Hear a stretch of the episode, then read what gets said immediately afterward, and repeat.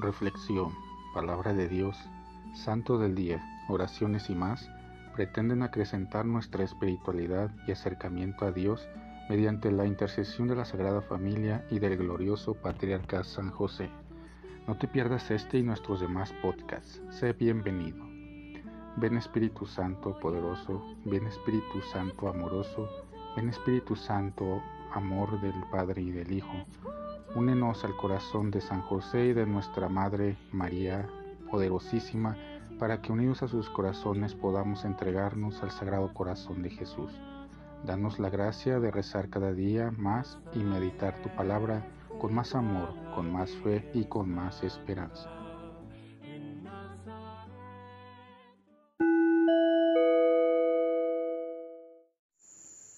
Muy buenas noches, querido escucha del Boletín San José.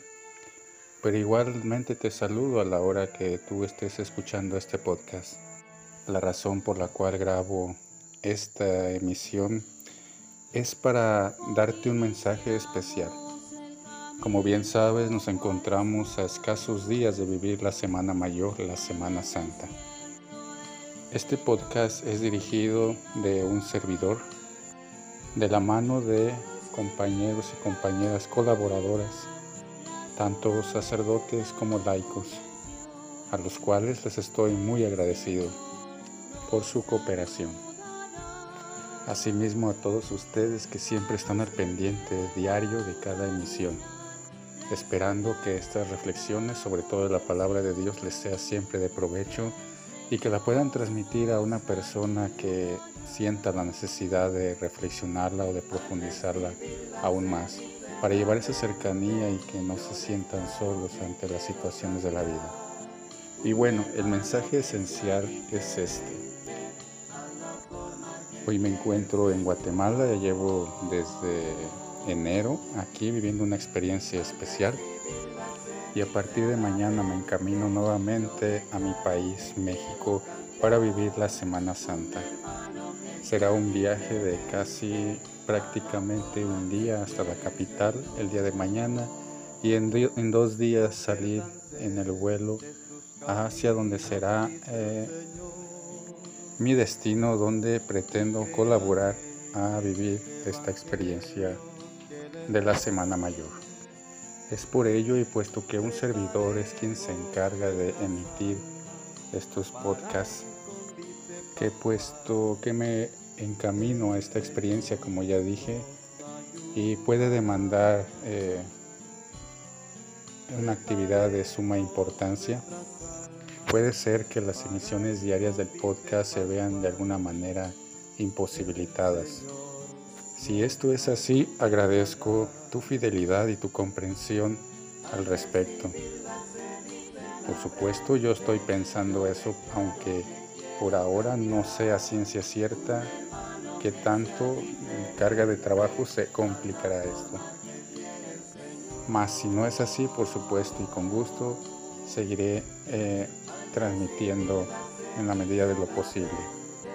También te invito a que si que busques medios y no dejes la reflexión, sobre todo en la Semana Santa, que participes en tu comunidad y mucho mejor si no solo de presencia, sino poder colaborar más activamente en tu parroquia o con los agentes de pastoral, desde leyendo una simple lectura hasta visitar enfermos o una pastoral más específica.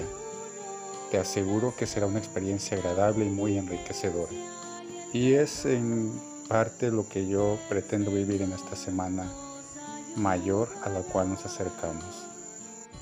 Así que si un de repente no, no ves eh, emisiones diarias de este podcast, como te dije, agradezco tu comprensión, es por ese motivo y sin embargo, Dios quiera, que pueda y tenga la oportunidad de seguir emitiendo, emitiendo, lo haré con gusto sobre todo los, las reflexiones de la palabra de Dios. Gracias por compartir y seguiremos aquí en la medida de lo posible. Me despido con esta reflexión al respecto para profundizar un poquito más de esta Semana Mayor, Semana Santa. ¿Qué te parece? Este tema se llama El amor que muere. Contemplemos simplemente los dos grandes actores del drama del Calvario. Por una parte Jesús, que prácticamente recorre solo su vía dolorosa, pero derecha, sabiendo a dónde debe ir, es decir, hacia el don de sí mismo a través de la humillación, el sufrimiento, la incomprensión y la cruz. Por otra parte, los otros que están a su alrededor, desde los discípulos hasta Judas, a los sumos sacerdotes, a los soldados, a Pilato, a los funcionarios, al pueblo, cada uno se inquieta según sus propios intereses que han sido tocados por este obrar de Jesús. Si el obrar de Jesús es verdadero, tenemos que cambiar nuestro modo de vivir. Tendremos que ponernos al servicio de los demás. Tendremos que querer y ser los últimos y preocuparnos por los demás. Por eso cada uno se defiende, busca su manera o de oír o de atacar. Toma las distancias. Algunos, más irritados, se, lanzan contra Jesús para llevarlo a la muerte.